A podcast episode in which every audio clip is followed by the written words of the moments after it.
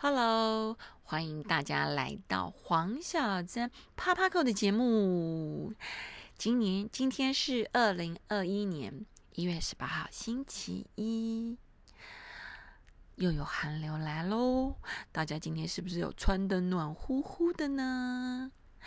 今天是我录制第三十集的 Podcast，非常感谢大家的支持及收听。那如果有任何希望，大家对于我的节目有任何的批评跟指教，可以来告诉我好吗？哦，那今天就来聊聊我为什么想要录制 Podcast 好了，因为有有很多人会说，哎，你看起来非常忙碌，哎，你为什么还有时间录制 Podcast？对啊，因为当初发现啊 Podcast 的时候，只是觉得说，哎。这是一个还不错的平台，因为它就是只要用声音来跟大家叙述一些心情哦，你知道家庭主妇的心情喽，好不好？还有过去的经验值的分享喽，还有一些教养的分享，我觉得都可以在这个平台上跟大家聊聊天，然后有一种就是那种天涯若比邻的概念在。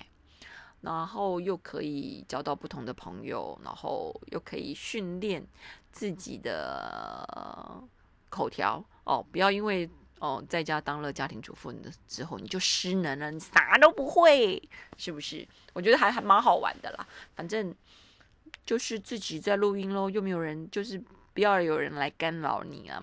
只是最近呃我的外务也蛮多的，所以录制的那个。呃，集数有点落后。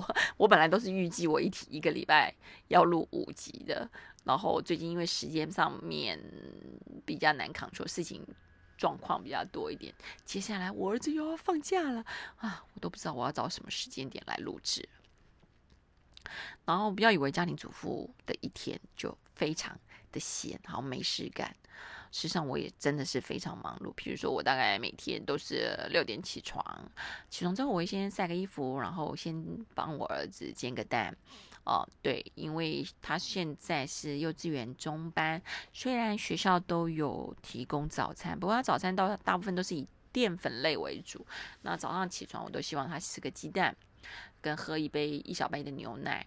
所以我都会煎个鸡蛋啊，或者是蒸蛋，或者是他最喜欢吃的是 cheese 蛋，然后再涂上一点点的草莓酱或者是花生酱啊，然后弄完之后大概七点半到八点左右会送他去学校啊，把他送到学校之后呢，我就会去全家或者是 Seven Eleven 买一杯黑咖啡，开始家庭主妇的一天，对。早上喝一杯咖啡是我的精神食粮，然后就开着车啊，听着广播啊，听一下时事，然后回家。回家之后呢，就先到楼下的健身房快走或者是慢跑，大概四十到五十分钟左右，然后上来就反正前前后后就花大概一个小时的时间。然后一个小时录制 Podcast，对，也是大概前前后后加起来录制的时间，因为你还要重听，还要做一些文稿，然后再来就是哦，从一月份开始，每天要花一个小时打包。是的，因为我们家在今年六七月开始要重新装潢，因为这个家住了七八年了，那当初在装潢的时候。没有想到小孩，还有也没有想到婆婆会跟我们住，所以我们大概就是三个房间，另外一间是更衣间。那一个是客房嘛，一个是主卧，一个是客房，另外一个我们做成合适。可是我随着我的儿子慢慢长大了，希望他在念小学之前可以有自己的房间，可以啊让自己自己睡觉、自己学习、自己玩游戏哦，玩他的玩具都有一个。呃，让他有一个自己的房间可以去收纳，所以在今年七八月份要开始装潢。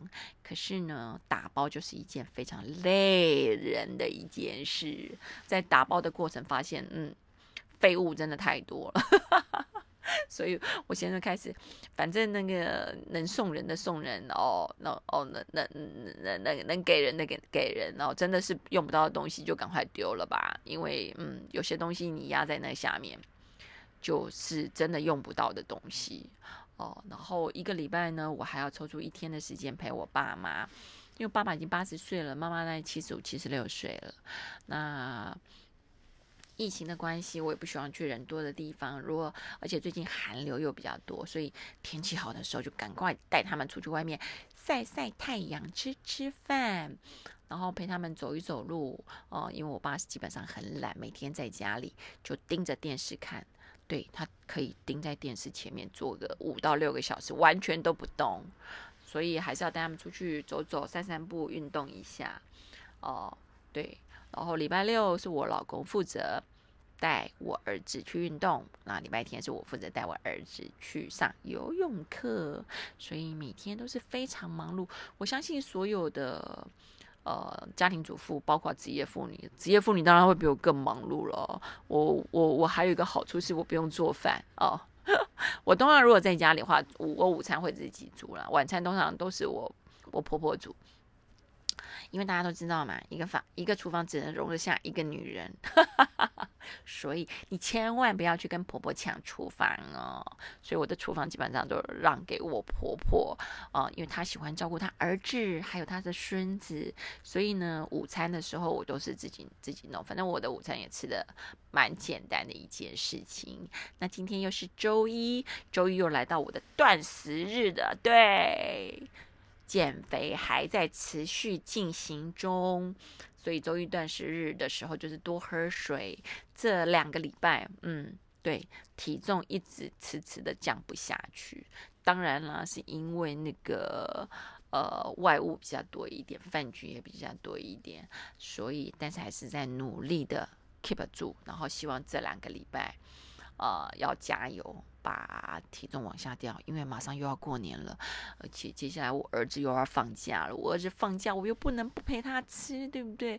又不能不陪他出去走走，所以真的是非常煎熬。不过没关系，反正我的目标就是五十公斤，今年年底前达成就好了，也不要给自己太大 太大的压力，有在往下减就是一个好事情。而且我最近发现。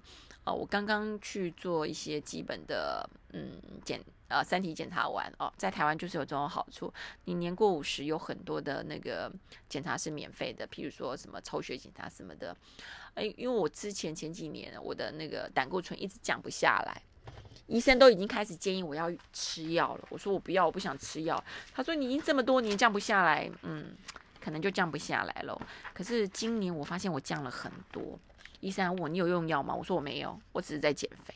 对，减肥会让你你的指数变得很漂亮哦。我之前我是从二四六降到现在，现在是二一九，然后希望能够降到多少呢？一百五以下。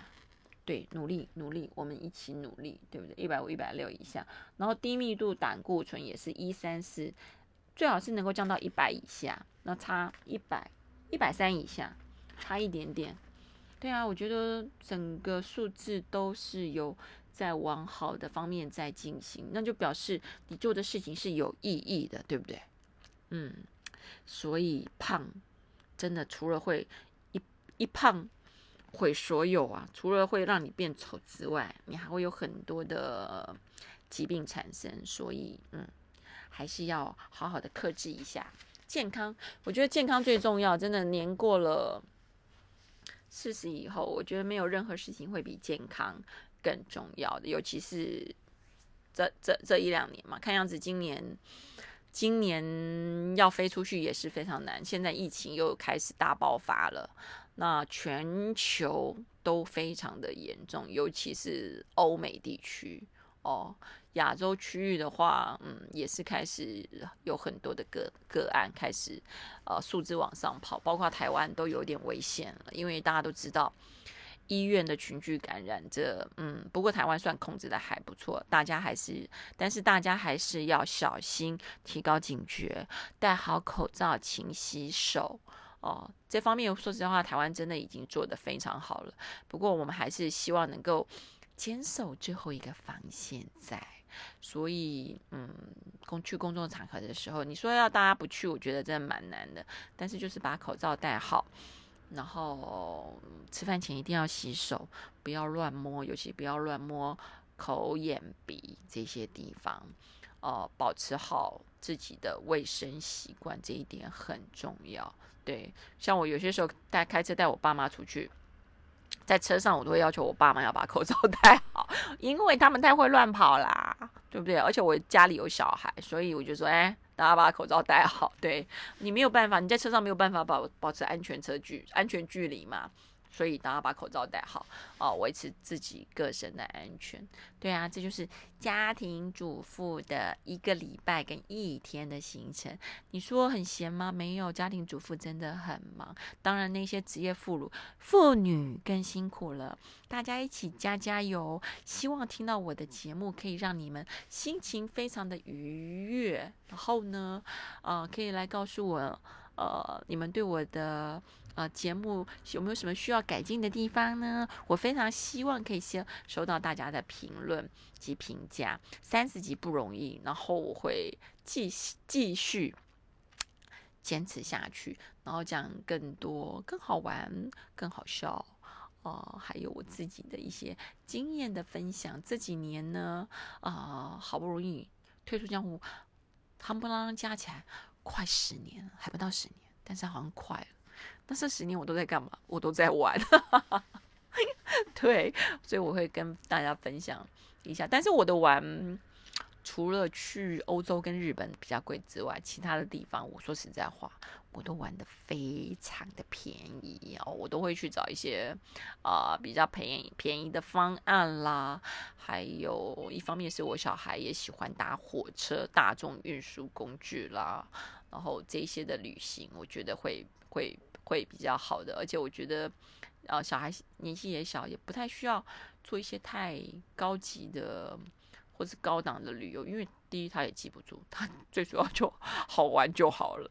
对，好啦，夯不啷当聊了这么多，希望大家能够更了解我做 podcast 的好玩好想，嗯，知道你们的想法。有什么可以让我更改进的地方？好了，今天我们就先聊到这里喽。希望收到你的回信，记得要订阅哦，并且帮我按赞，以及若你有时间的话，可以给我评论哦。黄小珍啪啪够，我们下次见，拜拜。